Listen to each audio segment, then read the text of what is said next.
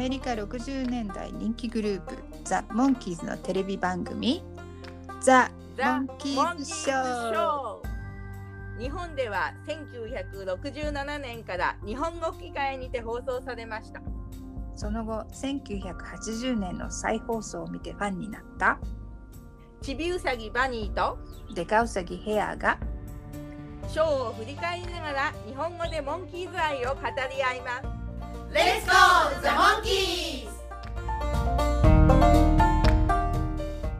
Let's Go The Monkeys ポッドキャストへようこそ。バニーヘアのバニーです。バニーヘアの部屋です。よろしくお願いします。2021年12月10日マイク・ネスミスさんが旅立たれました心よりご冥福をお祈りいたします。いやその言葉聞いただけで涙が出そうな。1ヶ月前にステージで元気な姿を見せてくれたマイクが亡くなるなんてマイクに何があったの？とヘアさんのメッセージで訃報を知った私は大変驚きました。モンキーズファンマイクファンであればあるほどなぜ何があったって考えてしまうんですよね。でその感情は家族や友人を亡くした時と似ていると思いますでもまあその日マイクの訃報を私の職場のマイクをよく知らない看護師さんに話した時それは幸せな人生だったわよ大往生だわよと言われました、まあ、一歩下がって考えるとそれはそうなんですよね。何かを成し遂げて、えー、家族に囲まれて亡くなるのは幸せな最後だと思います。ただファンとしてはやはり寂しいです。でこれからはマイクや、まあ、もちろんデイビーとピーターへの感謝をこのポッドキャストなどでたくさん思い出して共有したいです。また一人残されてしまったミッキーの様子もね、あの日本のファンとして何らかの形でミッキーを応援していきたいと思います。はい、ありがとうございます。はいで、えー、私の方はニュージーランドにいる友達がメールしてくれてて朝起き抜けだったんですけど、受信ボックスを見た時えもしかしてって頭をよぎったんですね、うん、でもバニさんが言うように今年のツアーでだんだん調子も良くなってきた様子だったからまさかねって自己否定をしながらメールを開けました、うん、で訃報の後マイクのインタビュー音源をいくつか聞いて、えー、その中に印象に残った言葉でまあ、かなり自分なりの解釈なんですけれども、えっと、モンキーズはマイクにとってはプロジェクトで自分の曲がポップではないって言われてしまってある意味、えー、虚無感エンプティ、うん、エンプティだったって言ってたんですね。はい、けれどデイビーのメモリアルで僕らがどれだけファンにとって意味のあるものだったのかっていうのを知った衝撃っていうのが充実感をもたらしたっていうったんですよね。で、えー、ファンの中に埋まっている宝物は本物なんだそれはとても名誉なことで、えー、僕の原動力となったっていう感じなことを言っているんですよね。そういうふうに思ってくれたのは本当に、まあ、ファンとしては感激です。で私たちはクライストチャーチのミートアンドグリートでついにマイクとミッキーに会えたんですよね。はい、で、えーと、ミートグリートで、えー、会うファンをいちいち覚えてもらう必要は絶対ないんだけれどもあのあなたたちは私たちの宝物なのよっていうそういうことが伝わったのならとても嬉しかったです、えー、今回私たちのポッドキャストが、えー、マイク主役のお話なので、えまあ、偶然なんだけど辛いなとかって思ってたんですけど逆に今こそマイクのお話をするっていうのも素晴らしい縁なのかな？なので私たちは特別なポッドキャストではなく今回のお話自体をマイクへのトリビュートとさせていただきます。はい、では、まあ、いつものように前回の話デイビー・サラールの話を聞いてなんですけど、えっと、バニーさんが言ってた「Love is Only Sleeping」と「カドリトイ」の話を聞いて私が衝撃を受けたモンキーズの曲を考えてみました。えーね、マイクが作ったマグノリア・シムスとかライティング・ロングスもレコード聴いてびっくりした記憶があるんだけどやっぱり前回話したロレンツ・シングズネ・ネズミスのあのサークル・スカイがあこれだと思いました。そうですか、はい、あ私の曲の感想でたくさん考えてくれてどうもありがとうございます。まあ私は自分のことなんですけど、ちょっと私のしゃべりのとちりが多かったなと感じました。まあ、できるだけ改善していきたいと思います。はい。それでは今回の制作記録を紹介しましょう。はい。日本語題はモンキー市長。うん、珍しく英語題の直訳ですね。うん、そうですね。とてもわかりやすいですね。はい。えー、日本の放送は1968年昭和43年6月21日第38話です。はい。で現代はモンキーメイヤーですね。うん、えー、元のアイデアはミッキー・フォー・ザ・メイヤーっていうアイデアだったみたいなんですけど、うん、ミッキーを市長にしたらしいですよ。すごい本当ですか？え？で 講演会長のね 役がぴったりすぎてあんまり想像つかないですよね。そうそうそうそれしかも前回の防衛長官もすごい頼りなかったからね。うん、でアメリカの放送日は1967年10月2日シーズン2の第4話目全体では36話目になります。撮影の方は1967年6月5日から8日ね。エミー賞の授賞式が前日の6月4日にあったので受賞の喜びに浸ることなく翌日から撮影だったんですね。ああ大変だね。でも昨日はすごかったねとか言い合いながら撮影に入ったのかな。ねそうですね。スタッフのみんなと喜びを分かち合ったんでしょうね。ね、第2シーズン前半の撮影最終日この撮影の後3ヶ月間スタジオの撮影はなくて、えー、パック J の方のレコーディングが3週間ぐらいあってでパリとイギリスに飛んで、えー、専用飛行機での夏のツアーが行われたそうですね。ああじゃあやっぱり少しはパック J のレコーディングに集中できたんですかね。ね大部分は、まあ、ツアー前にレコーディングしてたみたいなんですけど、うん、えっと、旅先やツアーの合間にもレコーディングしたものもあったみたいですよ。い やねとか言ってた。ツアーの真っ最中の時もレコーディングしてたことになるんですね。うん、ね大変大変大変。で、えー、脚本の書いた方はジャック・ウィンターさん。で演出がアレックス・シンガーさんですね、えー、前回に引き続きこのお二人の作品ですでアレックス・シンガーさんの演出した作品全部で6話あるようなんですけれども、えー、撮影したのはこれが最最後だそうです。うん、でえー、このお話の挿入歌は初登場の「No Time」ですね。うん、で作者の方はハンク・チカロさんとなってますけれども、うん、この方は50年以上のキャリアを持つアメリカのレコーディングエンジニアだそうです。でキャロル・キングとかジョージ・ハリスンなども携わってたみたいなんですけれども、うん、で曲自体は本当はモンキーズが全員で書いた曲らしいのですけれども、うん、エンジニアさんに敬意を表すために彼がクレジットされているとのことです。ね、優しいモンキーズだね。優しい優しい、うん、おひげのお兄さんですよね、うん、そんなエピソードがあったんだ。はいそうみたいですね。ねおひげの方で思い出したんだけど、えーと、ドアの向こうにあるでっかい頭の石像の頭とひげが黒くなっているのに気がつきました。で 調べてみたらもうウィーラブママの時にはもう黒くなってたみたいなんですけど、うん、えーと、そのひげの感じがねこのハンク・チカロさんみたいだなと思いました。そうそうですね笑える。うん で、えー、ギャングスターの論譜で聞いたばかりのプレザントバレーサンデーのレインボールームの演奏をじっくり堪能できます。うん、ワクワクしますね。うん、で、えーと、このお話は日本語版レーザーディスクにも収録されています。はい、でアメリカ再放送は、えー、68年4月70年4月71年の11月12月かで、えー、73年の3月とあったようです。でお話に入る前に、えー、モンティ・ランディスさんについてお話ししたいと思います。はい、で前回も出ていたモンティ・ランディスさんなんですけどウィキペディアによると本名がマックス・ランドステインさん。出てね。知らなかったんだけど、で、ええー、うんね、先日 COP26 っていうねあの、うん、気候変動枠組み条約締約 締約国会議っていうやつが行われてたグラスゴーの出身だそうです。で前回はねとっても優しい王様役で彼の出演している、えー、モンキーズのお話。7話は、えー、全て第2シーズン。撮影順で言うと,、えーと、ギャングスターの次の撮影だったモダンアート。ね、私たちは第1シーズンの時に話しちゃったけど、うん、モダンアートが最初のお話で、えー、次が「ロボットは嫌」「デイビーさらわる」これ前回のね「で地獄へ落ちろ」で「ボディビル入門」で「ゴーゴー無人島」と6は撮影撮影してそして2は出演してないお話が入って今回のモンキー市長のゼッケン・ブッシュの役が彼の最後の撮影だったそうですね。ね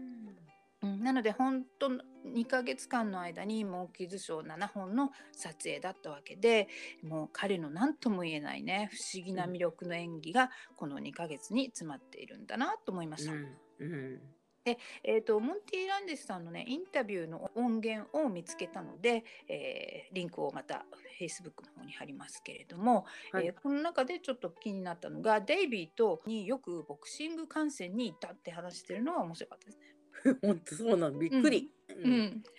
であと興味深いのはモンティさんが、えー、脚本を読んでからやりたい役を選んだっていう話をしてたんですけど、こう役者がね役を選べるなんてすごい、さすがモンティさんだな。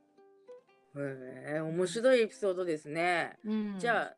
前回のデイビー・サラワルだったらもしかしたらシャザールを選んでたかもしれないのかな？生焼けよって。まあ、まあそれはまあ冗談ですけども。でも今回のお話がモンティさんの最後の撮影だったって聞くとそれをなんかちょっと意識して見てしまうかもと思いました。で日本の声優さんはモンティ・ランディスさんが出てくるたびにお話のたびに全部違う人なのでなおさら同じ俳優さんとは分かりにくいですね。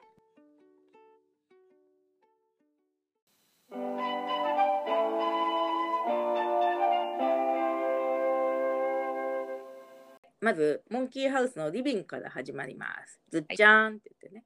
で、えー、マイクが脳外科医の手術のようにデイビーとピーターから両手にゴム手袋をはめられています。で、マイクの前の小さいテーブルにローストビーフのような塊があります。で、テレビから見てこう手前の大きいテーブル上に、えーと、お皿とかの食器が置かれています。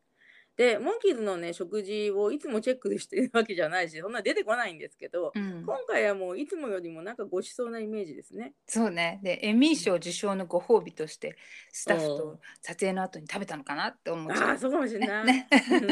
ちょっと合成に。でちなみにサンデーローストっていう習慣があって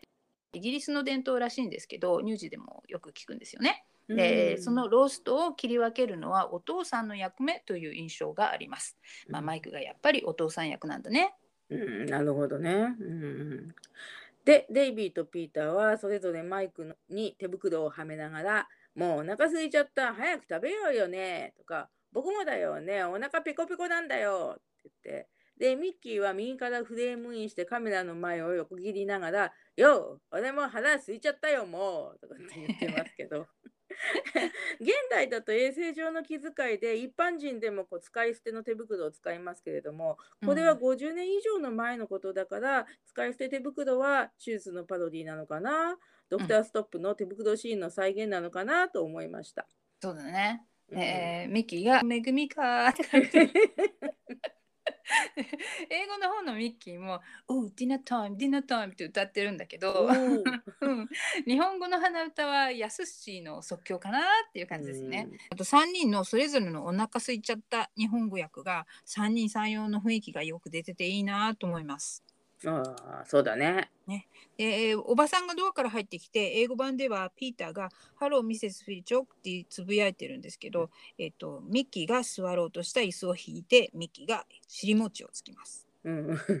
メキシコでのマイクの尻餅を思い出させますね。ねそうか、この女性がフィルチョックさんなんですね。で最後の方のマイクの演説でお名前が出てきますけど、この人のことだったとは今回初めて知りました。うんそうだね。でお、おばさんは、ごめんなさいね、椅子を返してもらわないとさ、とか、ピーターの椅子も引くんだけど、ピーターは椅子に座った感じの姿勢のまま、空気椅子のトレーニングみたいになってますね。うん、そうそう、全く動かなくて、体がプルプルもしてないんですよね。すごいね。で、この、えー、ミセス・フィルチョック。フィル・チョックさんの役を演じている方は、うん、クイニー・スミスさんという方で1898年生まれのえー、撮影時当時68歳で、うん、13歳の頃から舞台を始めて、えー、映画やテレビで活躍されていた女優さんだったそうです。うん、すごい19世紀の生まれの方だったんですね。ね。はい、でフィル・チャックさんの声は遠藤春さんという方であのコンサートと生活の実況のね最初の方に出てくる、空港に子供を探しに来たおば様の声だったと思います。うんで、えーミッキーがテーブルから顔を出して「いいんですよ床で食べますから」って言って、えーすると今度は段ボール箱を持ったおじさんが入ってきて「悪いんだけど皿を返してもらいたくてね」とミッキーの前にあるお皿を取るんですけど、この方はスウィージーさんという役名で、えーピーター・ブロッコさんという方で、えーアメリカの映画と舞台俳優だったそうです。で彼は60年間にわたるキャリアで300を超えるクレジット。で代表作は映画「スパルタカス」1960年の作品と、ジャック・ニコルソン主演の「格好の巣の上で」っていう1975年の作品が代表作だそうです。で1903年の1月生まれで撮影当時63歳だったそうです。うんうん。はい、このスウェジーさん、スウェジーおじさんの声は田村金人さんです。以前のモンキーズショーでは涙のヒットソングのハイクラス音楽評判者に騙されてばかりのポップおじさんやノックアウトのショパンの声でした。おショルトでしょ？ショーショー。少女寺 カンカンエブリバディって今ねそういう朝ドラを見てるんですよ。なるほど。で、えーミッキーがあーっと悲しげ。で、デイビーがはいこれもっと進んで、えー皿お皿をスウェジーさんに置いてますね。スウェジーさん。スウェジーさんが。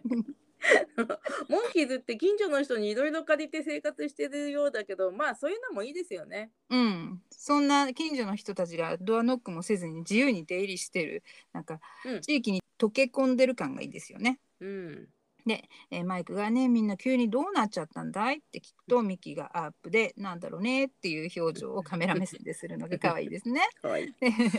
ピーターが「早く食べないと食べ物も返せって言われちゃうぜ」って言ってるところに別のおばさんが腕まくりをしながら入ってきてテーブルの下に潜り込んで持ち上げようとします。はい。ピーターはこのおばさんに驚いてる時にもう口を動かしていてなんかローストビーフをつまみ食いしたのかなって。ね。え 私も今回気がついた。よく見たらねマイクが1枚だけスライスしてるのが見えたから、多分それを食べちゃった。まあ食べちゃったんだと思うんだけど、で危ないとみんなに言われながらテーブルを持ち上げるこのミセス・ホーマーさんをえ演じている方はバイオレット・カールソンさんという方でミュージカルコメディスターだったらしいですね。でうん。モンキーズショーの頃にはバットマンなどの他の番組にも出演しているようです。で1900年生まれの、うんえー撮影当時67歳だそうです。おーうちのおじいちゃんと同い年でも生まれ月も同じだ。おー9月。えー、で、ホーマーさんの声は川地夏子さんです。で、全身座っていう、えー劇団やご自身が主催されている劇団で80歳を過ぎるまでご活躍だったそうです。で、声優としてはアニメのアルプスの少女ハイジのクララのおばあさん役とかね、他に、えー、と年配の女性の声を担当されていたそうです。はい。えーミッキーが手伝いましょうか？って本間さんに聞くとテーブルを持っててくれると言われてミッキー両手で持ち上げる。まあ、うん床に置くかデイビーとピーターも見てないで手伝ってあげてよって思うんだけどね。そうですね。さてはミッキーを転ばせたいんだなーって思っちゃいますね。で、マイクもね、ちょっと後ろの方でね、笑ってミッキーを見ていました。でえ、ミッキーテーブルを持ち上げすぎたのか、テーブルごと後ろにバンと倒れてしまって、テーブルは粉々になってしまいます。で、うんテーブルクロスの間から顔を出して、ごめんなさい、大事のテーブルをって言います。うんね、この赤と白のチェックのテーブルクロスはイタリアンレストランのポップおじさんから借りてるのかもね。ああ、そっか。どっかで見たことあると思ったらね、ギャングをノックアウトですね。うん、で、マイクがちょっとたまたまとたまのマイク。で、みんな急にどうしたんですか？って言うと、フィル・チョックさんが知らないの？立ち退き命令が出たのよ。うんこの時ねご婦人方の着ているワンピースの柄が小さいお花とかペイズリーで60年代っぽくて可愛いなと思いましたね。うん、可愛いですよね。こういうドレス、自分も欲しくなってきたなと思いました。で、私は最初ね、フィル・チョックさんが着てるのはアッパッパーかと思ったんですけど、でもちゃんとウエストでね、ちょっと切り替えてるから、うん、ちゃんとワンピースだと思います。はいうん、でマイクが「立ち退き？どうしてなんですか?」って言うとホーマーさんが「この辺全部壊して駐車場にするんだってさ」と言いながらマイクに紙切れを渡します。でこの後のシーンいろいろ切り替わるんですけどホーマーさんの立ち位置がコロコロ変わって面白いです。うん、よく見てる。で私あ隣はもう壊されたっていうフィルチョックさんで、えー、フエジーさんが、えー、うちのドアなんか空き部屋ありますこここのところね空き部屋ありますって言ってるんだけど英語では「ようこそ」って言ってますね。うん、それの代わりに1時間で出るんじゃないかなって言います。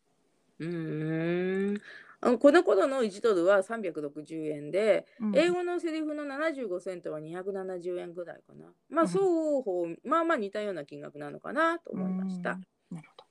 で、えー、ピーターが、それはひどいですよ。普通は150円ですね。ってそこに引っかかるんだね。デイビー、ピーターを疑いの目で見ます。で、マイクが紙切れを見ながら、勝手に立ち退き命令なんか出せませんよ。区画制度っていうのがあるんですから。ね、うん、そうで日本語で区画制度って訳されているのはゾーニングレギュレーションっていう言葉のようです。で、ゾーニングとは、えー、現在の日本でいうと例えばこの区画は低層階の住宅ゾーンで高いマンションなどは建てられず小さなお店オフィス小学校高校は建てることができるといったような決まりなんですね。で今回の立ち退き命令はそのような規制に違反しているってマイクは言いたい。ただ国や地方によって違うんでしょうが市が都市開発のために住宅地ゾーンに駐車場を建てることが違反になる可能性はなんとなく低そうなと思います。でなまあ何の事前説明もなしに住民に強制的に立ち退かせるのが一番法律違反なんですけどでもまあ今回はマイクの言うことに従いましょう。で、えデイビーが「それ本当かい?」ってマイクに聞くとマイクが「当たり前だよ。そういう無茶なことをさせないために区画制度っていうのがあるんだから」って、うん、日本語だけミッキーの方が「えー、そうよ」とかって言う。時々女言葉になっちゃうのね。ね。マイクの言葉にちょっと安心するフィル・チョックさんが映って、えー、その後ドッカーンと突然家が地震のように立て揺れ。でそのうち上から土ぼこりのようなものが降ってきてモンキーズはわーっと言ってゴホゴホ言います。でミッキーのサングラスが前回ねかけたりかけなかったりしてたのと同じように今回マイクが突然帽子をかぶってます、うん、でも言われなきゃ分かんなかったですね。そう分かんないですよ。教えてくれてありがとうございます、はい。で、えー、モンキーズのテーマが流れて市長のオフィスのドアが映ります。フルートのヘイヘイモンキーズの BGM とともにドアが開いてスーツ姿のマイクが入ってきますえー、グリーンのドレスの秘書がいてマイク・ネスミスですが市民の一人として市長さんにお会いしたいってお願いするとご用件はないんでしょうって市民の一人マイク・ネスミスさんって答えるんですけどこの秘書の役の人は、えー、キャシー・ウィークフィールドさんっていう方でこのお話と映画1本だけ出演されてるようでブロークンハートの時のジュリー・ニューマンさんとか洗剤の CM その時に出てた洗剤の、えー、ウォーリー・コックスさんも出演されている映画だったみたいなんですけれども、うん、で資料を見てた時に偶然フェイスブックの投稿を見つけて、えー、うん、このキャシーさんが、えー、映画「レインマン」のサウンドトラックとしてグラミー賞を受賞した「The スプリームスのヒットシングル「ネイサン・ジョーンズ」の共同作曲で知られているソングライターだってありまして。でそれでシンガーフィクション作家でもあったって書かれてましたね。うわあ、すごい。まあ、どちらかというと、じゃあ、俳優よりもミュージシャンとか作家でいらっしゃって、グラミー賞を受賞されるってすごい多彩な方ですね。今、ヘアさんが紹介してくれた曲も含めて、どんな曲に携われているんだろうと YouTube で検索してみたら、リンダ・ロンシュタットの Up to My Neck in High Muddy Water というのが検索されました。おマイクのディファレントドラム悲しきロックビートとこのキャシーさんが書いた、この泥水に首まで。ね、ズブズブ。ズブズブっていう曲はストーンポニーズの代表的なヒット曲だったようなんですけれどもちょっと日本語題なんとかならなかったのかなと思いますけどね。本当ですね。ね それでもね、ストーンポニーズのヒット曲にマイク作のとキャシーさん作の曲があるなんて、もう余計モンキーズとの縁を感じてしまいますね。ね。で、この秘書さんの声は鈴木ひろ子さんです。でモンキーズショーではスターハントのファーンとか、あとサーカス入門のスーザンテレフォンキスのエレンの声でした。でこうして並べてみると結構モンキーズショーのヒロインの声を担当されていますね。なるほどね、うん、はいで、えー、実はその市が作っている駐車場のために大勢の人が家を追い出されて困ってるんですよっていうマイクにこの秘書さんは苦情ですか、で Complaints って苦情って書かれたドアを指してじゃあそこからどうぞマイクがありがとうって言って行くと外に出ちゃってマイクが マイクがはてなはてなはてなって感じで。このあの建物の階段部分はスクリーンジョブズの建物でしたっけ？そうだね。ね、うん、うん、よく覚えてる。で、えー、マイクがまた最初のドアからオフィスに入ってきます。はい。外に出されたドアからは中には戻れなかったんですね。ね、うん、相手の思惑通り外に出されてもまた律儀にやり直すっていう謙虚なところが視聴者の共感を呼ぶかもしれないですね。帰るんじゃなくて市長のモートレーさんにお会いしたいんですよっていうマイクにまた秘書さんが微笑みながら何も書いてないドアをさ指さしてじゃああちらからどうぞって言って、うん、マイクがどうもって扉を開けたらレンガの壁でしたたかに頭を打ちつけてわーっとなって その上ハンマーのようなものが突然出てきて頭をパカッて叩いて。ひどいね、マイクよれよれよれってなって また最初のドアからオフィスに入ってきます。前右できなかったんか。ね、でマイクは怒って文句を言います。君いい加減にしろよこっちはねいたことが喉まで詰まってるのにって言って秘書が首をかしげて聞きます。人を小バカにしたような真似ばっかりしてるとって言うと、えマイクの後ろのドアから市長が早足で歩いてきて突然「いやいらっしゃい!」って言うと マイクがあーっと驚きます。で何起こってるんだね？と聞く市長さん。この市長さんの役はアーウィン・シャロンさんという方で涙のヒットソングでジョニー・ジャーンのことを、えー、美人は弱いのよって言ってた役ですね。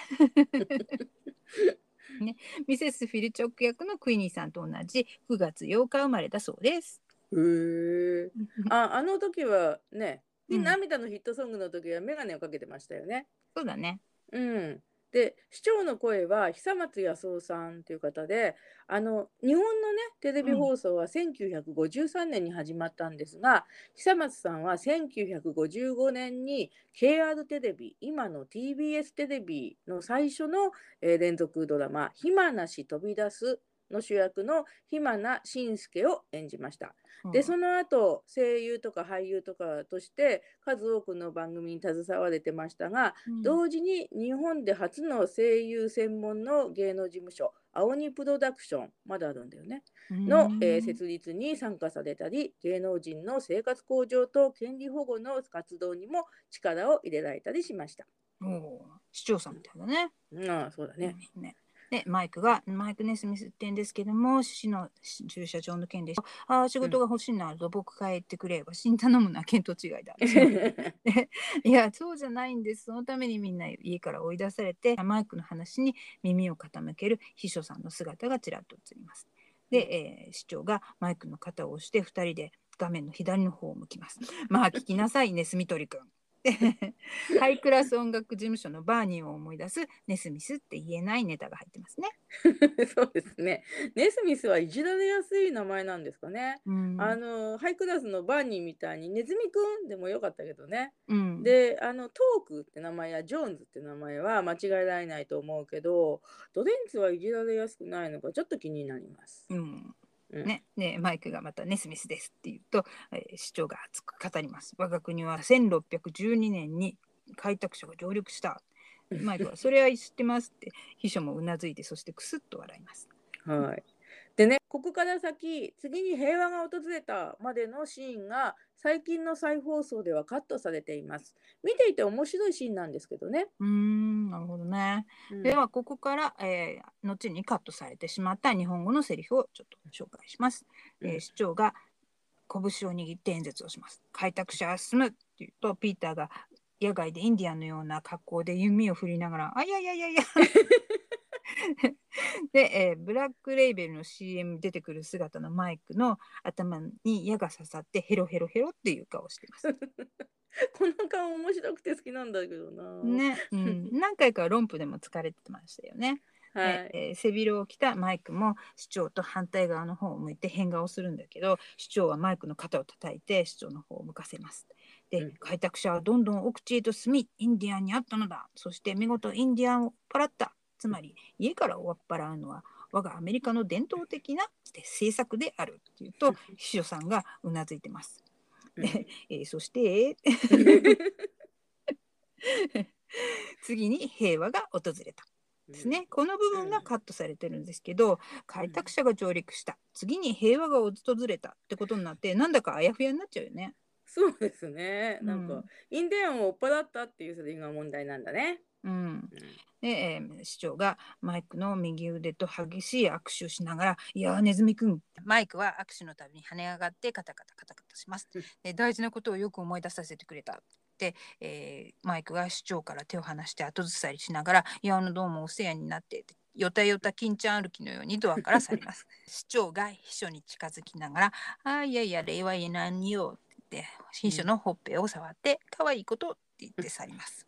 秘書はにっこり笑い、机の上の仕事に戻ります。触られた方が不快がっていないときはセクハラとは言わないのかな？ね、ね、うんアストの方の論布でゼッケンブッシュにこの秘書さんがキスされてるのも今回見ていて気がついたんですけど、そういう時代背景だと理解しないと腹立ちますよね。うん、本当そうだよね。ねで、えーマイクが外に出て釈然としない顔で歩き出します。はい。で、市長のオフィスです。で、ゼッケンブッシュが指し棒を持って地図を前に市長に説明します。今年の暮れまでには街中駐車場だらけになるぞ。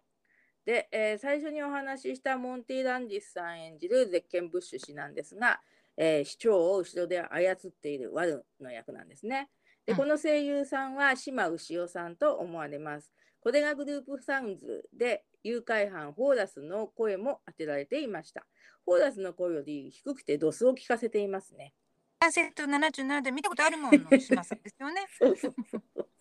低い声なんだよね、今回はね。ね。で、うんゼッケンブッシュは、えー葉巻を加えながら指し棒で地図をトントントンと指し示します。市長はそんなにたくさん作るんですか？と言います。で、ゼッケンブッシュはこれだけ作れば町へ出入りする者は必ずわしの駐車場に金を払うことになるって言うけど、市長はそのためには博物館や学校や病院まで壊さないとと不安そうです。ね、えー今までそこに来ていた人たちは町に来なくなるってどっかで言ってました。うん、鋭いですね。ん駐車場いくら作っても施設がなければ駐車場は流行らないですよね。うん。で市長はゼッケンブッシュの言いなりになりながらもこの時点ですでにちょっと抵抗感がある感じです。で市長は強引なゼッケンブッシュに作り笑顔とため息混じりでごもっともですと賛同します。で、モンキーハウスの方ではマイクがデイビーに向かって説明をしています。デイビーは爪を噛む。あって文句言おうと思ってたんだけど、いや、会ったことはあったんですよ。だけど市長がっていうと、えースウェジーさんがマイクの肩を叩いて、えー死が相手じゃ何言っても無駄だって後ろの方からホーマーさんもついていきます。で、この2人はちょっと仲良しみたいね。そうですね。みんなここで何してるんだい？って聞くとピーターがフレームインしてきて、えーデイビーが住む家が見つかるまでここに行っていいって言ったんだよって言ってそういえばデイビーうんもピーターもロスに来て住む家がなかった頃マイクにお世話になってたんだよね。なるほどね。うんでマイクがお互いに迷惑をかけないようにしてくれればねって言ったそばから洗濯物をつけた大きな物干しを持ってマイクとデイビーの間にフィルチョックさんが割って入ってくるんだよね。うんで、えーちょっと通してとかって言いながら真ん中で立ち止まります。このえーニュージーランドではおなじみのくるくる物干しって私は呼んでるんですけど、うん 正式名称はロータリークローズラインっていうみたいですね。で普通は地面に埋まってて固定されているものなんだけどなぜか日本語版の方を聞いてみると物干しの紐が音を出してます。そうですね。何かに触れて紐が弾かれるために万丈の弦のような音がペンペンペンってなりますね。センスいいですよね。うん、日本だけの音なんだこれは。ねう。んうんうんで、えーごちゃごちゃ文句を言うモンキーズが映ります。はい。で場面が切り替わる短いチャカチャンみたいなね。うんでマイクは考えれば考えるほど尺に触るなあと言ってでモンキーズは、えー部屋の中央で集合して話しています。で後ろでは高齢者がうどうどうしています。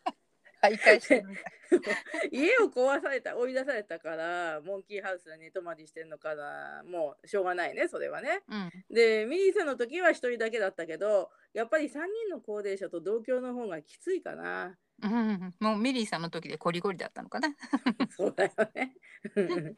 で マイク続けて好き勝手なことやられたらみんなどうなっちゃうんだよ。僕たちは市民としての権利がちゃんとあるんだからな。でするとミッキーが駐車場反対よりも市長を追っ払わなきゃ意味ないぞ。そのためにはやることはただ一つだ。と言うとデイビーもピーターもミッキーに賛成します。でマイクは意味が分かってません。でミッキーはマイクに君はまさにうってつけの人物だよ。市長に立候補しろよ。ってマイクは僕がと 驚きます。でミッキーは「だって」とマイクの頭を指さして「帽子持ってるの君だけだあ帽子ない」ってマイクは「あ帽子どうした?」って言うとピューッとウールハットが飛んできます。で、えーミッキーはマイクからハットを受け取り「洗濯してよほれ!」とテレビカメラの方にウールハットをピューッと投げたのでそれを目で追う4人はカメラを見るというところで。お場面はうまいありますね。うん。テレフォンキスのお話の時も、えー撮影現場の誰かから放り投げられた帽子を受け取るシーンがあったよね。あそうもう全然覚えてませんね私 やっぱりね若い時に記憶したシーンしか脳みそに残ってないんだね本当 で、えーミッキーがテレビカメラにウールハットを投げたつながりのようにプレスと書かれたハットを片手で両片手で正面からかぶりうん受話器に話します。すごくいい場面転換だね。そうそうそういう場面転換の効果って日本のドラマではあんまりなさそうですねうん。ね、うんミッキーが、もしもし市長会。市長さんが、はい。ミッキー・ドレンツだよ、マーク・ネスミスの選挙後援会長の。って、なんだ、市長が直接電話に出るんじゃんと思いました。秘書いなくてもいいかもね。うん。でまたこの時ね市長の選挙準備期間だったのかなってちょっと思いました、ね、えーオフィスの市長が電話に向かって、何の選挙だねって聞きます。市長も市長選挙があるって知らない知らないってのはどう？まあいいわはいうん、ミッキーがあ「もちろん市長のだよ。じゃあ投票日を楽しみにな。バッハッハイ。ありがとう、ありがとう。で、で、受話器コードに絡まりながら、えーで電話を切ります。はい、出た、もうカエルが鳴くからば、はっはいのね。まあ、うんケドヨン流行ってたんだな、この時期日本でね。ね。で、市長は何と言って受話器を見ます。で、ここからの市長とゼッケンブッシュの会話も最近の再放送では削除されています。で、削除されている部分っていうのは、まずミッキーが上上目遣いで眉をこう小刻みに動かす得意満面な表情。うんこれはなんかなんで削除したのかなって可愛くていいのにねと思いました。ねであと市長のデスクに腰をかけて葉巻を吸うゼッケンブッシュに市長が「私に勝てるでしょうか?」と問うと「わしの小遣いになれば君は誰だ?」とすると市長が「私は小遣いです」と無理やり笑う表情をするんですね。うんこの辺りまでが、えー削除されたのはやはり「小遣い」っていう日本語のセリフのせいですよね。うんで現在の価値観に合わせてカットしなきゃいけないのは本当に納得なんですけどだんだん放送時間が日本の場合は短くなってくるよなと思います。ね、最後にもう一曲くらいいけちゃうかもね。そう私も思ったそれ。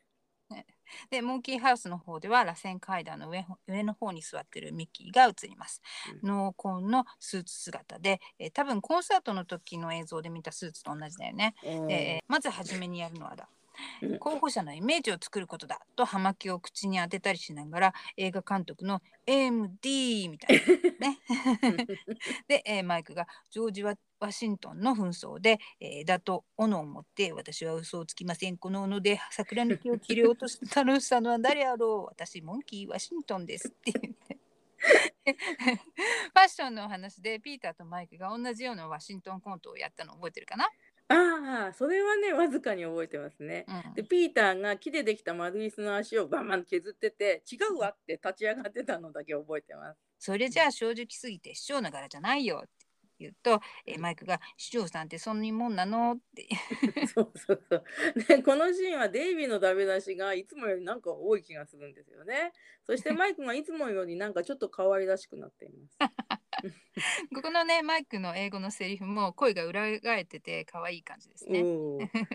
でピーターも同じ紺のスーツと葉巻で階段の下の方に座ってまばたきピンコン でミッキーが次このヒゲの怪物いかが？って言うとマイクがポイーンと今度はアブラハム・リンカーンに扮しています。リンカーンの肖像画に本当によく似てるんですよね。うん。うん、そうまあなんか似てんのかな顔の形っていうかリンカーンとかね。で悪を追放し市民に幸せをって言ってますがこのセリフはやはりリンカーンの名言の一つだそうです。うん、でデイビーは最初はいいよって言うんだけど、うん、すごくいいよそれっていうねこのゲンタロビーさんの言い方がすごい好き。でも顔が良くないねって言います。うんはい、でミッキーがひげを剃ったらって提案するんですけどデイビーは閉まらなくなるよってそっけないです。でピョーンってまた変わって マイクがつけ耳の西部劇に出てくるような男の紛争をして「したがって悪党を皆追っ払うまでは足は台風で倒れた家を建て直すがごとに なんでよその君」って言ってるんだけど。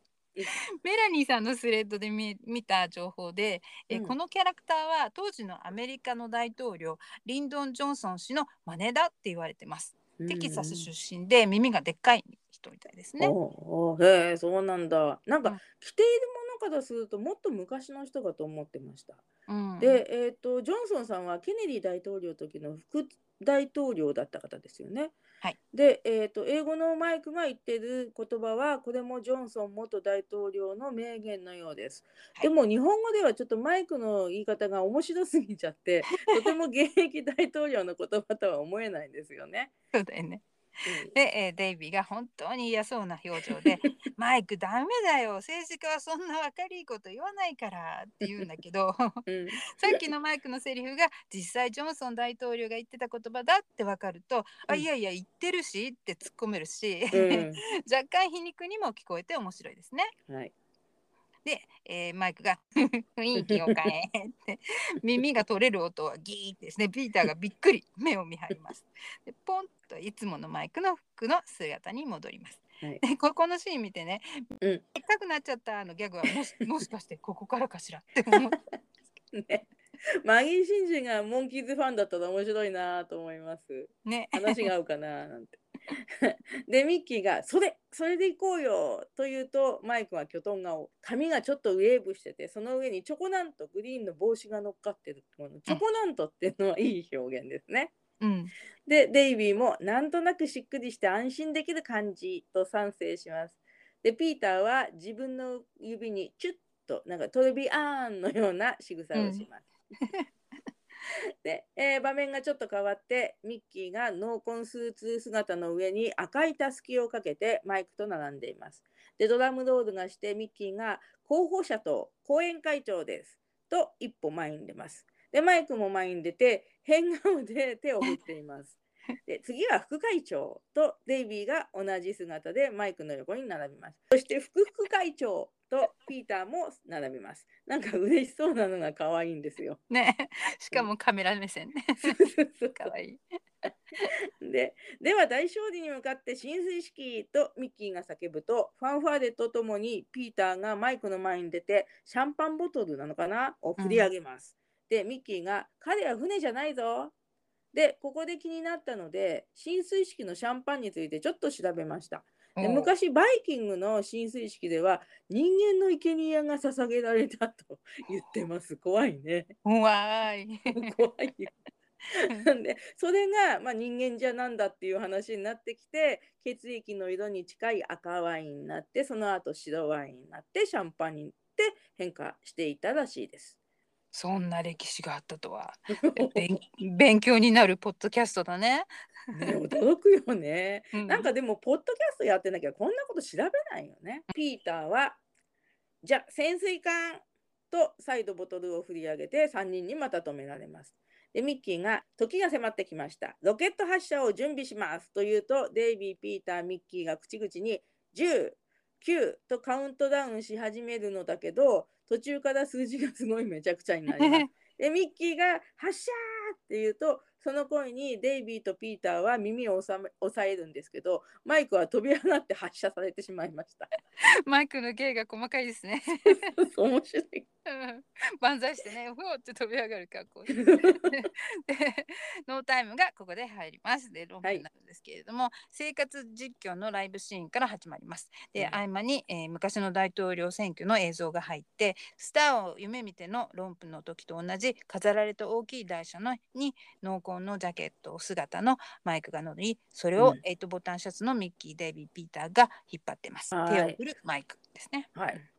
このシーンどこで撮ったのかなって行動のようだけどなんかモンキーズが知られる前と違ってファンに見つかったら撮影にならなくなる気がします。そうだねね、うん、まあよく見たら歩道の草がボーボーだから撮影村じゃないかなと思います。ああそっか、うん、うん、あとね、ヘアさん、マイクのポスターの表情どう思いますか？うん、そう言われてよく改めて見てみたら、マイクのいい写真たくさんあるのに、何か物言いたげな可愛くない写真だと思います。うん、当時の政治家の写真ってこういうイメージだったのかなねそうよ。ちょっとミッキーの真似。ミッキー。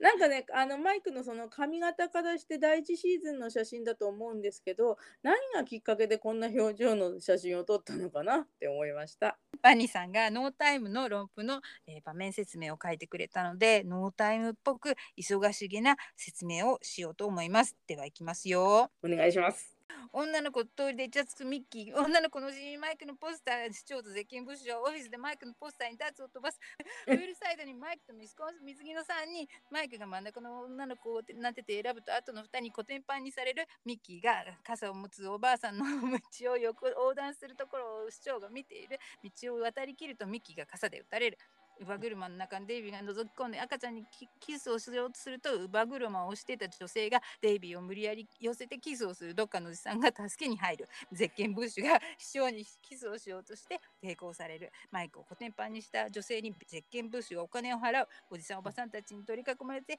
えー、握手をするマイクの腕腕時計を奪っていくやつ。ミッキーを傘で撃ったおばあさんにお金を渡す絶景ブッシュマイクがアロハ姿の大きい男と握手をするとヘロヘロになる。大きい男にお金を渡す絶景ブッシュ、歩道でデイビーが変装したピーターにホールドアップされると正義の味方マイクが現れピーターを説得。デイビーピーターは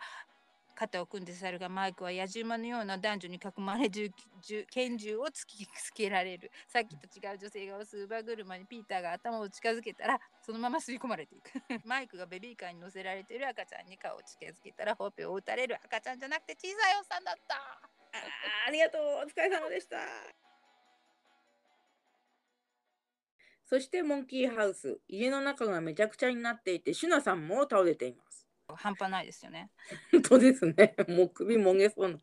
ね、でマイクのポスターにも落書きがされていてその中でスウェジーさんとホーマンさんがひっそり佇んでいますやっぱり仲良しですね。そう仲良しですね。でそこへモンキーズが「ただいま」と帰ってきて部屋が散らかっているのに気づきます。デイビーが「これ誰がやったの？お手伝いさん?」って言うとミッキーが「いや掃除のおばさんじゃないかな彼女はいつも金曜に来てひっくり返すんだから」って言います。うんね、ガールズガールズの話で生臭ボンズのおばさんが来たのも日本語では放送日に合わせて金曜日になってましたよね。さすがだね、うん、そうですね。日本語スタッフの几帳面さが出ています。で、はい、ホーマーさんが人相の悪い男が2人来てやったのと答え、スウェージーさんが止めようとしたら部屋を飾りに来たって言ったんだって言って ちょっと振り込め詐欺的な悪人の言い訳なのでおじいさんって本当にすぐに騙されるんだなと思いました。でデイビーがマイクに「君の写真に全部ひげが書いてあるぞ」って言ってミッキーもこめかみに白髪も生えてるしさ太いペンでどう表現するのか昔から考えてるんですね。うん、そんな時も大活躍な修正期なんだね。そうだね その手があるんだマイクには。あマイクじゃないけどねやった人はね。またリキッドさん10本は売れたねこれはね、うん、でマイクが犯人はきっと市長の手下だなと感づきます。でピーターも敵の嫌がりがらせ作戦だよって言います。このウォーターピーターの言い方も可愛いね。可愛いですね でデイビーはピーターを見て「どうしてわかるの?」って言うとピーターが「どうして僕が言うと疑うの?」ってこのセリフも可愛いんですけど、うん、でなんで嫌がらせなんかするんだろうな？というミッキーにマイクは知られたくない秘密があるんじゃないかな？そいつを探し出せばこっちの勝ちだ。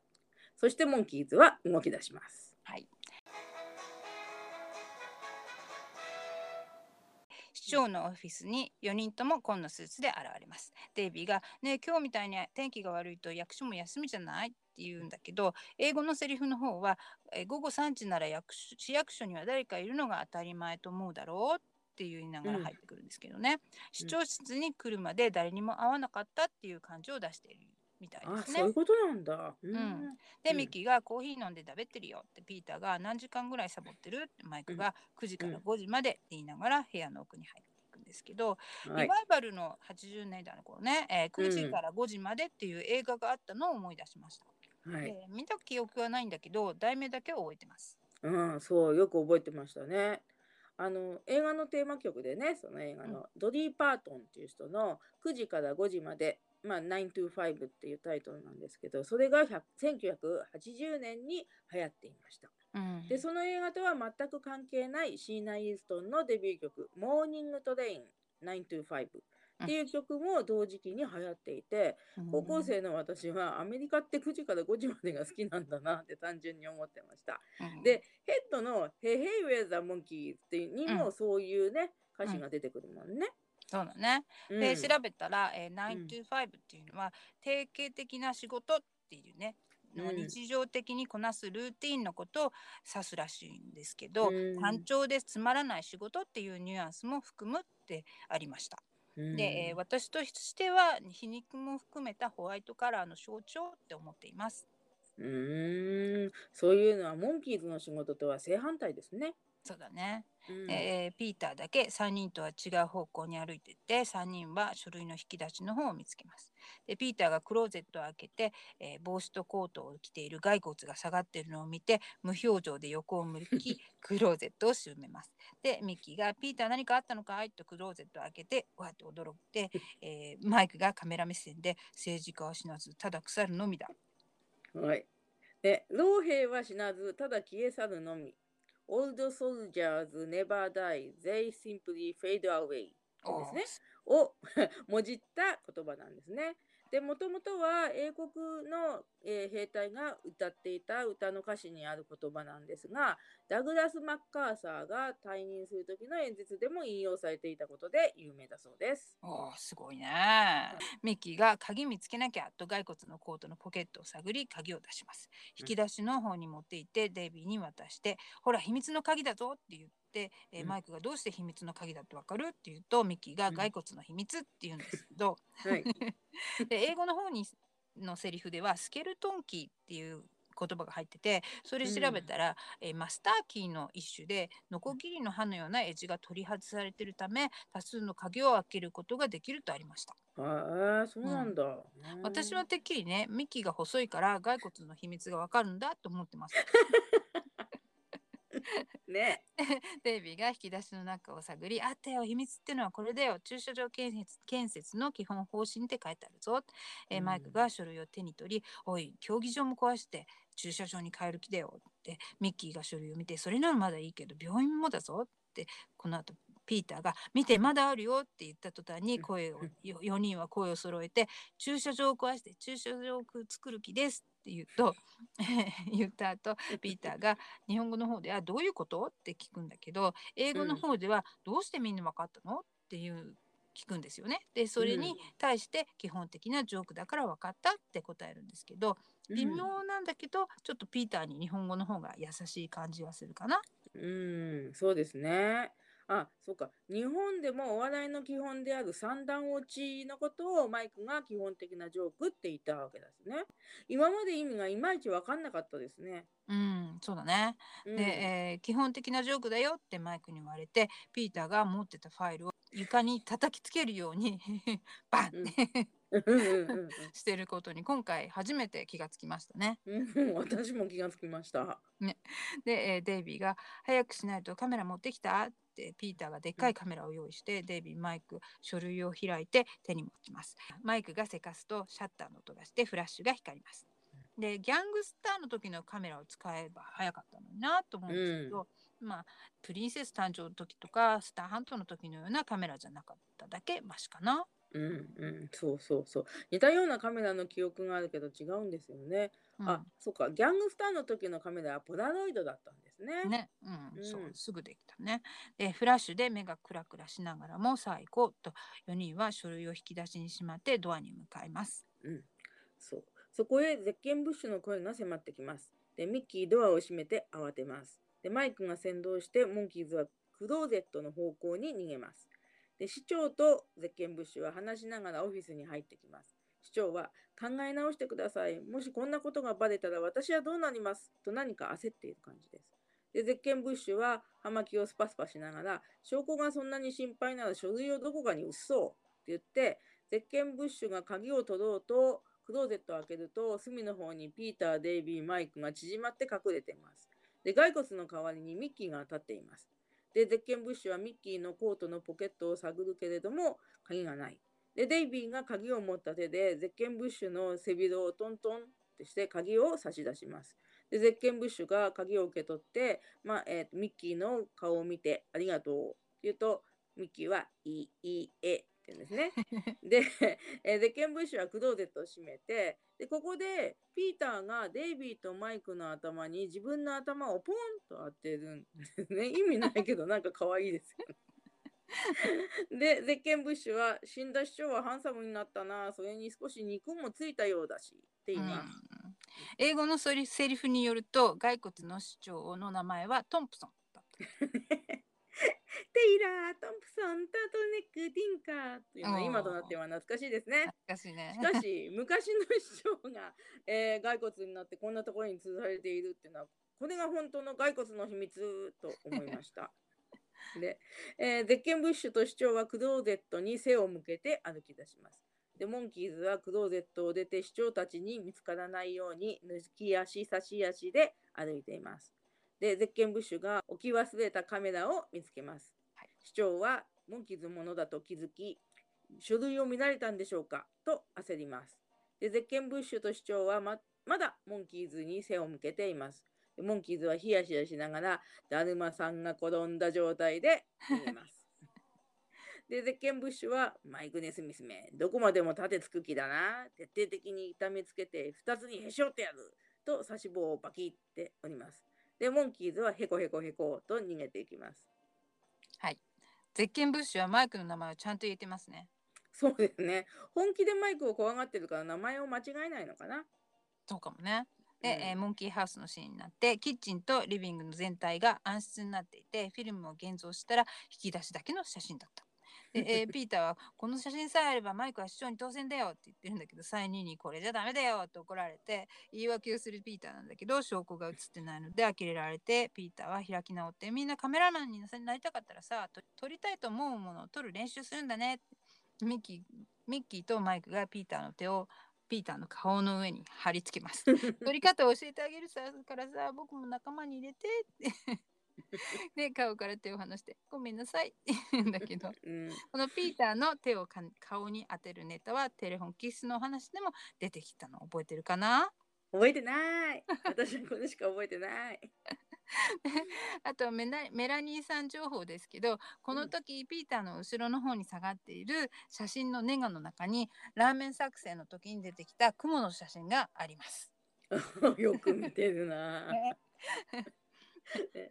で、えー、場面は変わって市長のオフィスで一番いい椅子にゼッケンブッシュが座って傍らに市長がいて机の上に腰掛ける秘書がいます。で、えー、ゼッケンブッシュは証拠のことは何も言ってこんな敵もなかなか考えとるこのままでチャンスを待つ気だ。でゼッケンブッシュはねモンキーズを買いかぶってますね。で モンキーズにピーターありっていうことを知らないですね。市長はマイクの経歴を、えー、調査したが経歴なしと同じです。前科も懲罰も一切なし、日に3度も歯を磨くだけですわっ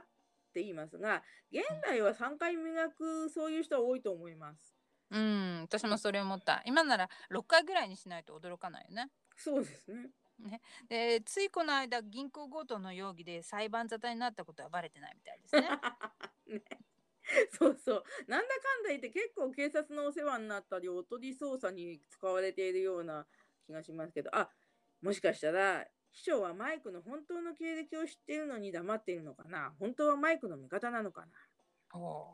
で、えー、デッケンブッシュは W 作戦に切り替えるというので市長と秘書と顔を見合わせます。ABC の順ならかなり後ろの方の作戦だね。ねそう言われてみると本当ですね。奥の手なのかな、うん、ゼッケンブッシュはそんな作戦ばっかり考えて競争相手を潰してきたのかトンプソン元市長は何作戦でやられたのかなと思います。なるほど。で、えー、モンキーハウスのシーンになります。デイビーが選挙資金も証拠もないし、もう負けたと同じだねって言うと、ピーターが一人1万円のレストランで残念会しようか。現在だと1万円と100ドルはちょっと近い感じしますね。そうだね。で、うん、えー、マイクが何言ってんだよ。そんな金があったらこんな苦労しないぞって。ピーターが、じゃあ1人50円のとこでもいいよ。英語は98セントに下げました、いきなり。ね、日本語の方が極端に安すぎますけどね。そうだね。で、うん、ミッキーがデイビーが入りそうな袋を持ってきて、えー、中身を3人の前にぶちまけます。えー、たまげたな、こんなに手紙が来てるぞ、ほら、デイビーはすごい。まあ、うん、この頃にはこのくらいのファンレターがざらに来てたんだろうなとかそうですね。具体的にどのぐらい来てたか知りたいですね、うん、もしかしたらトラック何台分とかだったのかな、うん、その中に前回のインタビューで言ってた箱入り娘も混ざってたりして。ね、で、ウィキペディアを見たらね当時のファンレターの宛先は1334ノースビーチウッドドライブハリウッドだったそうです。うんじゃあね、箱入り娘はこっちには来なかったんだね。デイビーの家に直接行ったのね。おお、そうかもね。で、えー、ピーターが手紙を一通半分にピリッと切って中のものをマイクに見せます。で、見て1万円の小切手半分だよ。えー、マイクがピーターが切った両方を見て、何が1万円だよ、500円じゃないかって言いますね。はい。ここ日本語セリフはなんで1万円札を半分に切っちゃってみたいなセリフにしなかったんでしょうかね。うん、そうだね。えーうん、ピーターの罪が軽くなるように翻訳さんが気を使っているように見えちゃいますね。うん、ね、えー、ピーターが2万円の小切手50枚、いや、500円の小切手2枚。で、マイクがピーターを睨みます。ミッキーがまだあるぞ、小切手だらけだよって言うと、ピーターが、うん、儲かるねって言います。このセリフは昔、くず屋に言うと儲かるねだったような気がします。おそのセリフ聞いたような気がしますね、うん、でもやっぱり普通に儲かるねの方がピーターに優しいかもしれないですね。うん、そうですね。うん、でミッキーが貧しき市民が僕らのために1円5円を節約して送ってくれたんだ。でもこれは1円じゃなくて千や万のお金だぞって言うとミッキーが「おおそうなんだよ貧しき市民が何千万の金を節約して送ってくれたんだ」デイビーが、ねえこれこんなにたくさんどうする？ミッキーが選挙に使うんだよ。この金で街中をひっくり返してやるぞ見てろって 手紙を上に投げるとドカーンと建物が崩れる映像と音がして投げた手紙が崩れた建物の破片のように落ちてきます。マイクが奴らにひっくり返されたから元に戻そうとしてるんじゃないか。ミッキーが今のは失言。このこの金で町中元に戻すんだドカーンという音でさっきの映像の逆回しで建物が元に戻ります。ミッキーだけが笑顔で他の3人の顔を変わる変わるガラブル見ています。ねえー、ミッキーが濃厚なスーツでクレイジー新聞のオフィスに現れます。クレイジー新聞編集長に印刷やめろって言います。でこの編集長の役をやっている方はウォーカー・エドミストンさんという方で、うん、アメリカのラジオ、テレビ声優としても活躍していたそうです。日本の声優さんは緑川実さんか岸野和彦さんどちらかがこの編集長の声でもう一方が後で出てくる空に飛行機雲で文字を書くパイロットさんだと思います。で編集長は我がクレイジー新聞の社長は温泉へお忍び旅行だ。わしは駒遣いの編集長に過ぎん。って言いますが、えっと、レーザーディスク版はこのセリフなんだけど、やっぱり最近のテレビ版では、駒遣いっていう言葉がなくなっています。今回は日本語版のセリフに細やかな気遣いが見られますね。そうですね。うん、うんでミッキーはお札を数枚編集長の目の前にパラパラっと落としながらマイクの演説放送についてテレビ放送のチャンネルと時間を書いて第一面にでっかく載せてほしいんだと言います。で編集長はお金を見てうひゃうひゃ喜びます。うひゃうひゃ スカイライターのオフィスが映ります。見るからに小型飛行機のパイロットのような紛争の人がいます。空いっぱいに名前を書いてみせますよって言うんですけど、えー、この役をやってる方はウィリアム・ベネディクトさんという方で、うん、うん、日本放送では最後のお話になるマケル・デイビーのお話にも出演しています。うん、えー、マケル・デイビー楽しみですね。うんえーと、空に飛行機で文字を書くパイロットをスカイライターって呼ぶんですね。ねで日本では空に何か書くって言えば東京オリンピックの開会式でブルーインパルスが空に五輪マークを書いたことぐらいしか聞かないんですけど日本には多分ない職業なんですよねきっとね。うん、でえー、あのこのウィリアム・ベネディクトさんという俳優さんに興味を持って英語のウィキペディアを開いたら勝手にうちのパソコンは 日本語に翻訳してくれて最初の注意書きに、アメリカのパイロットについてはウィリアム・パーシング・ベネディクトを参照してくださいってあったんです。うん、でこの方は北極点に初めて航空機を着陸させた人物として知られているそうなんですが俳優のこのねウィリアム・ベネディクトさんが今回パイロット役なのは偶然なのかなと思いました。うん、面白いね。同姓同名の有名なパイロットが存在、実在してたんですね、うん、まあ、年齢も近いみたいだしそういう意味での配役だったかもしれないですね。うん。で、えー、ピーターもグレーのスーツで、えー、っと宇宙より大きくかけ太陽が小さな点に見えるぐらいだって言うんですけど、うん、えー、この英語の方のセリフを見てみると太陽がネスミスの小文字の愛の点になるぐらいって言ってるんですけどね。おしゃれな演出だなと思いました。うん、ででも訳すと長くなっちゃうので長さに合わせた日本語訳も素敵だと思います。ね。まあ英語のねセリフすごい素敵ですね。日本語も素敵だけどね、うん、で、えー、ピーターが空が足りなければ買ってこい そう。でデイビーはといえばテレビ局のエンジニアスタッフ、まあ、テレビカメラマンにねお願いがあるんだけどって話しかけています。はい、で再び新聞社のオフィス。でミッキーはまたお札をパラリ。彼はリンカーンより偉いと書き立てろ。で今度はスカイライターのオフィス。でもピーターが札束を出して今日他の飛行機は一機も飛ばすなよ。名前の邪魔になるからな。と言ってます。はい、でデイビーはテレビカメラマンに1カメでねうーんと寄るんだよと指示します。また新聞社のミッキーが映って相手をやじった漫画をかけ、えー、編集長が「いやもうそりゃもうあいあいさ」で、またスカイライターのオフィスで、では私が自分で飛びましょうとライターさんが言うと、ピーターはもっと有名人にしろ帽子を褒めるファッション記事もだって言ってるミッキーが映って何でもおっしゃる通りにしますはいミッキー。がへへへ編集長は 紙面にマイクのポスターを割り割りつける仕草でこれこれこれ見ちゃってこれどう？これなんて言ってますね。で、えーと、とまたスカイライターオフィスでピーターはリンドバーグを飛ばせろと言います、はい。うん、ウィキペディアによるとチャールズ・オーガスタス・リンドバーグはアメリカ合衆国の飛行家で1927年単葉単発単座の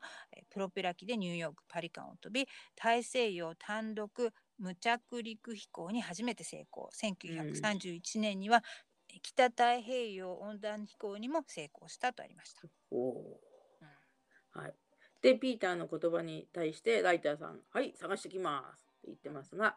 これが放送された1967年当時、リンドバーグさんはまだご存命でした。で探せば連れてこれたかもしれませんね。でで、テレビ局ではデイビーが、彼が清き一票って言ったら、ズームでアップを映してよ、アップ。うんえ新聞社オフィスで、えー、編集長がこれこれかな？これこれこれどう？これ。がいいよねっていうシーンがが入って。はいはい。そしてまた、えーと、スカイライターさんのところでピーターがやっぱり書道の先生に飛ばせろいい字を書いてほしいと言います。素晴らしい。英語のセリフではリッケンバッカーに飛ばせろって言ってるんですけど、エドワード・バーノン・リッケンバッカーという人はええアメリカで最も成功した戦闘機のエースである。り、えー、戦争中にアメリカ人によって最も勇敢な賞を受賞したと考えられています。うん、であとリッケンバッカーという名前のギターも存在するって出てきましたね。じゃあ書道の先生じゃないんですね。そうだね。ね、でライターさんが、えー、腕組みをして「頭いいな」って言ってますけど、うん、私もピーターは頭がいいと思ってこのセリフに笑いました。で、またまたデイビーがカメラマンに今まで説明したカメラワークについて、どう分かった？って言うと、カメラマンが分かりました。って言いますが、カメラマンのセリフがあったけど、声優さんはちょっと分かんないです。うん、このカメラマンさんデビッド・パールさんスタンドインの人なんだけど、うん、セリフがあるのにクレジットされてないんだね。うんそうですね。うん、でミッキーが「どうだできたかな?」って編集長に言うと上の方の新聞のタイトル部分を切り離して「テレビのチャンネルと放送時間を書きたまえ」って編集長が「うってアメリカあ それからなはした金をあげよう」って胸から札束を出して編集長に投げると編集長は「いやこれはどう思う？ね」そうでそして場面はモンキーハウスになって、えー、中央のソファーに座ってデイビー、ミッキー、ピーターはマイクを励ましています。でスーツを着ているけれども今回は全員グレーのスーツです。はい。このモンキーズショーでおなじみのグレーのスーツは今回が最後の登場だそうです。うんえー、そうなんだ。そう言われると確かにこの先のお話で全員がスーツを着るような場面は出てこない気がしますね。うん、で、マイクは分かったよって言います。で、そこへゼッケンブッシュがいきなり入ってきて、で、音がしたので、モンキーズは慌てて立ち上がり、ドアの方を見ます。ネスミス、ウィルバー・ゼッケンブッシュだと乱暴に自己紹介をします。ゼッケンブッシュさんのね、横顔がかっこいいと思いました。うん、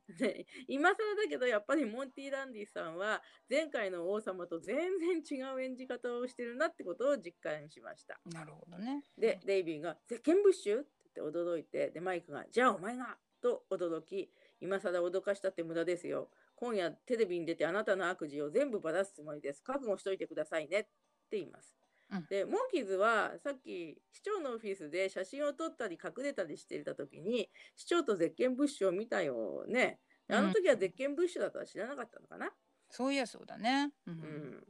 うん、でするとゼッケンブッシュは選挙資金を全部わしに出しといてもらってそんなことができるのかねお前たちに。って言うとマイクが「あなたからもらった覚えはないです」ときっぱり言います。で、ゼッケンブッシュは、えー、手紙に入ってたのは全部わしの金だ。小切手を見せて証明しようか。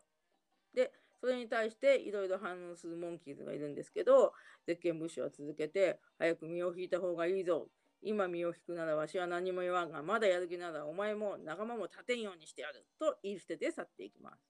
でこのゼッケンブッシュの表情は、地獄に落ちるのゼロさんよりも悪だなと思います。うん、本当だね。この仲間もっていうところが悪を感じますね。そうですね。うん、で、ゼッケンブッシュの言葉にデイビー、ピーター、ミッキーは怖がります。で、ピーターは人間じゃないよ、あんなのって言います。で、マイクも全くひどいな。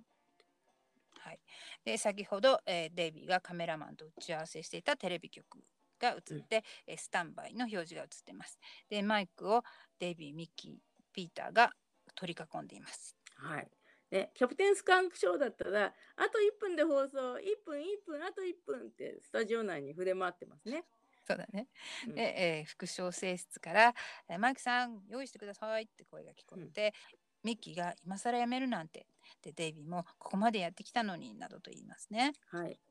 でマイクは立候補を取りやめたいとメンバーにちらっと言っていたのかな。うん、でマイクが「君たちも必死にやってくれたもんな」って言って、えー、また副調節から「放送10秒前ですよ」って言われて、えー、カメラが引かれるとマイクが演説をするテーブルのところで4人が話しているのが分かります。うん、でピーターが「かわいそうな町の人たちのことを考えてよ」とマイクが「うん、町全体のことだよな」と言います。うん、はいマイクは辞めたいのに頼りの他のメンバーにもあまり理解されなくて少しかわいそうに思います。うん、そうだね。ただじゃあここで諦めようって言ってしまうと話が終わってしまってあと2曲ぐらい追加しないとならないかな。そうそうそうそうまあそれにねこの後がこのお話の山場だからね一番ね、うん、そうだね。うん、で、えー、早くマイクさん 5, 秒5秒前ですよって言われて、えー、ミッキー、ピーター、デイビーがマイクから離れます。えー、デイビーがネクタイをチェックして、えマイクが席に着きます。で、スタンバイがオンダエアに変わります。渋い表情のマイクが映ります。それを不安げに見守るピーター、デイビー、ミッキー。モンキーハウスのテレビでマイクを見ようとするおじさん、おばさんたち。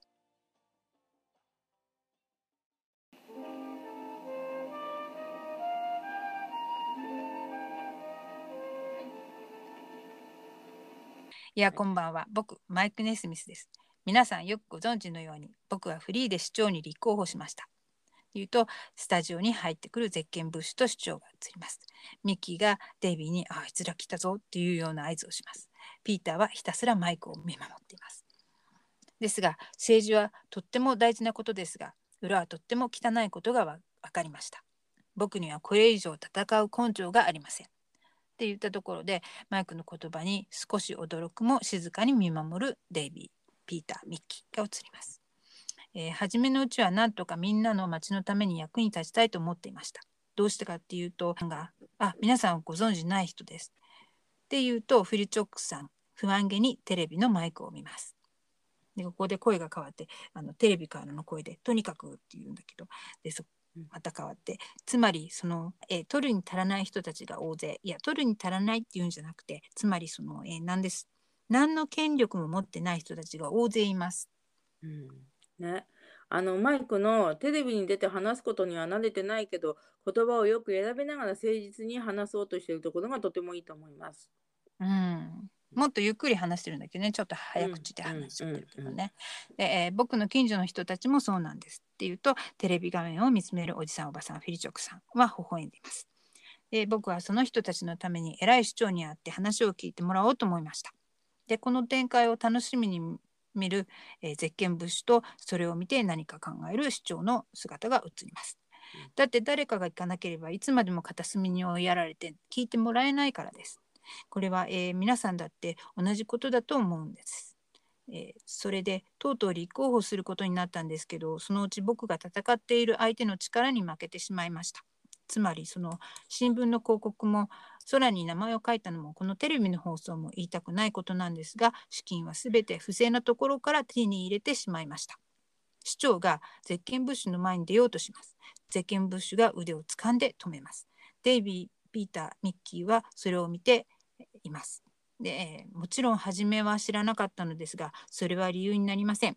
てマイクが言うと市長がゼッケンブッシュの手を振り切ります、うん、ゼッケンブッシュは驚く。こんな不正に騙されるような僕なら市長になる資格なんかないと思いますので考えた結果残念ですが立候補をやめることをお知らせしたいと思います。うん。ね、こういう誠実なマイクを見るとみんな余計マイクに市長になってほしいと思うかもしれないですね。うん、で新聞の第一面にデカデカとこの放送を宣伝したからとても多くの有権者が見てるだろうと思います。うん、でえ市長がいつの間にかマイクの横にいて声をかけます。ネズミに取り組むでマイクが ネスミスです。冷静に訂正するね、で英語の方を見るとね、えー、市長がネスミスって言ってマイクがニスウォッシュっていうネタになってるんだけど、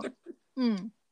この場面では日本語のように言う方がしっくりきますよね。うん、そうですね。まあ、逆にマイクが自分の名前でボケてるんですね。面白いね。うん、でもまあヘアさんの言う通り日本語のセリフの方がいいと思います。はい。で市長が私は市民を無視しある一人の男のためにあらゆる不正を強制されて行ってきた。っていうと、うん、ゼッケンブッシュが目を見張って前に出ようとするんですけど、えー、市長がしかしこれからはテレビカメラの方を見て皆さんのために皆さんの幸せな暮らしのために全力を尽くします 私が真面目になれたのも全て君のおかげだって言って市長がマイクの手を両手で握って握手をして最初の特技みたいにボインボインボインボインって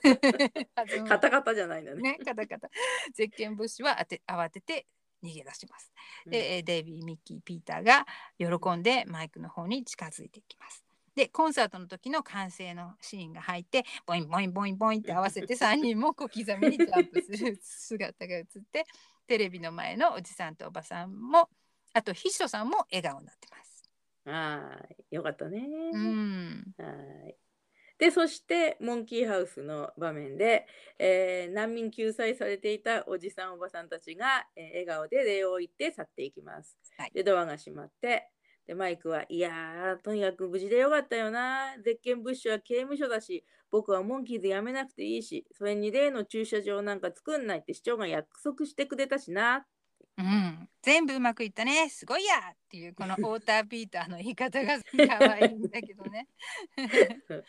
でミッキーが「代わりの駐車場はどこに作るんだろう?」って言うとマイクは「さあどこかな？でもとにかく僕たちは心配いらないよ」で、その時いきなりガシャーンと土砂が上から落ちてきます。その後、鎖のついた黒く大きい玉が落ちてきて、で、えー、4人はその方向に寄ってきます。で、床にある黒い玉を触りながら、えー、日本語ではミッキーが、おい、大変だ、これ次元爆弾だぞ、と脅かします。で、英語のセリフにをちょっと見せてもらったら、久しぶりにグリーンジャイアンツが登場してますかね。ね。調べてみたらグリーンジャイアントジョリー・グリーンジャイアントの懐中時計とかって言ってますけどね。そんなもんがあったの？ね、で英語版はここからはアドリブのような形で感じで、えー、ボソボソボソってグリ、えー、ジャイアントの懐中時計とかって言ってるんです。うん、ねそしてまああのねえっ、ー、と下のその黒い玉を映してたんだけどカメラが上にパンするとモンキーズの表情が見えます。で日本語ではマイクやデイビーがミッキーの言ったことに冗談だと否定しています。でミッキーはじゃあ本当のこと言おうかこれ紙丸めて墨塗ってあるだけとオチがあります。うん、翻訳さんはよくこのボソボソボソって言ってるエンディングを頑張ってオチにしたなと思います。あ本当パチパチパチ。パチ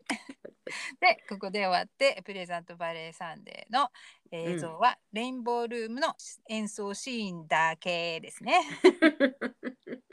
で、ね、デイビーがベースをつまびく姿もねわりかしなんですけど、ね、うん、ピーターの右手の甲に変なの入れ墨のような模様が気になりなつつも激しく鍵盤を叩く姿にとろけちゃいますね。でえー、曲の最後の方でエコーが効きすぎてマイクがちょっとうるさそうにしている最後の最後にピーターとデイビーがカメラに向かって走ってくるのもいいですよね。うん、で、えー、プレイザントバレーを聞くといつも思い出すのは私個人のことなんですけど、うん、初めて海外に住んだカナダの北バンクーバーのリンバレーっていうところにちょっと住んでたんですけど、うん、まあ谷間バレーだから谷間なんですけどね、住宅街を歩いてる時にふと煙突からの煙の匂いを感じて。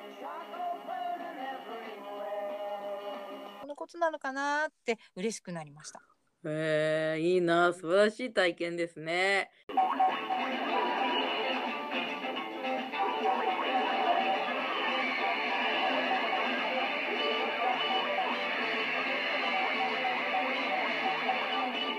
日本放送38話目終わりました。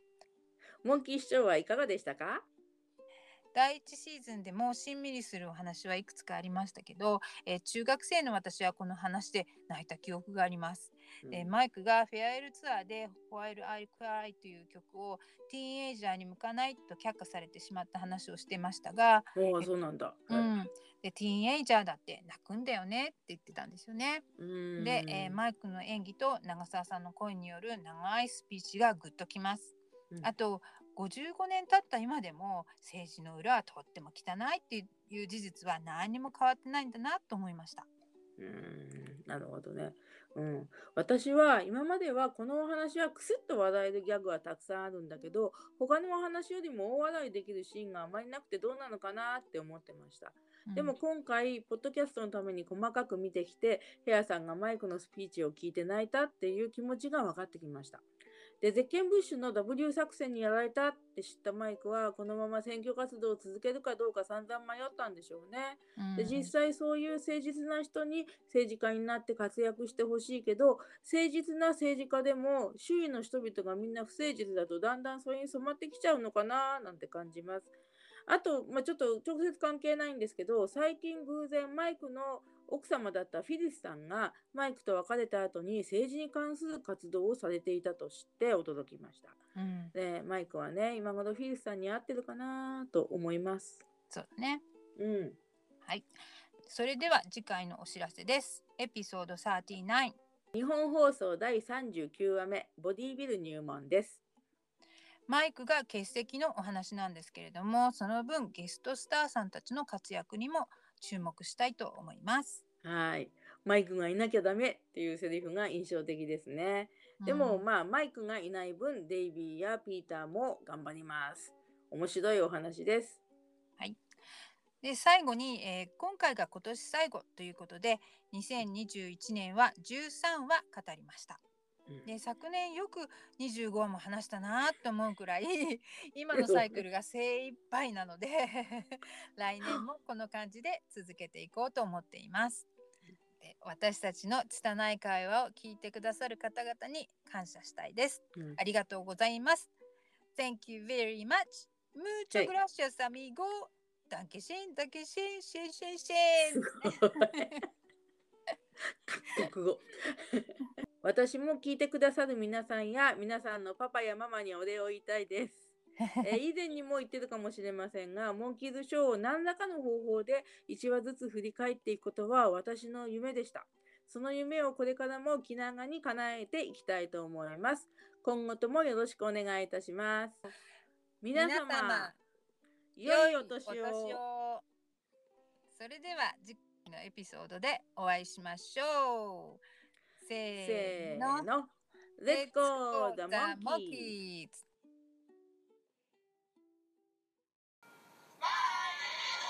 Bye. Adios. Adios.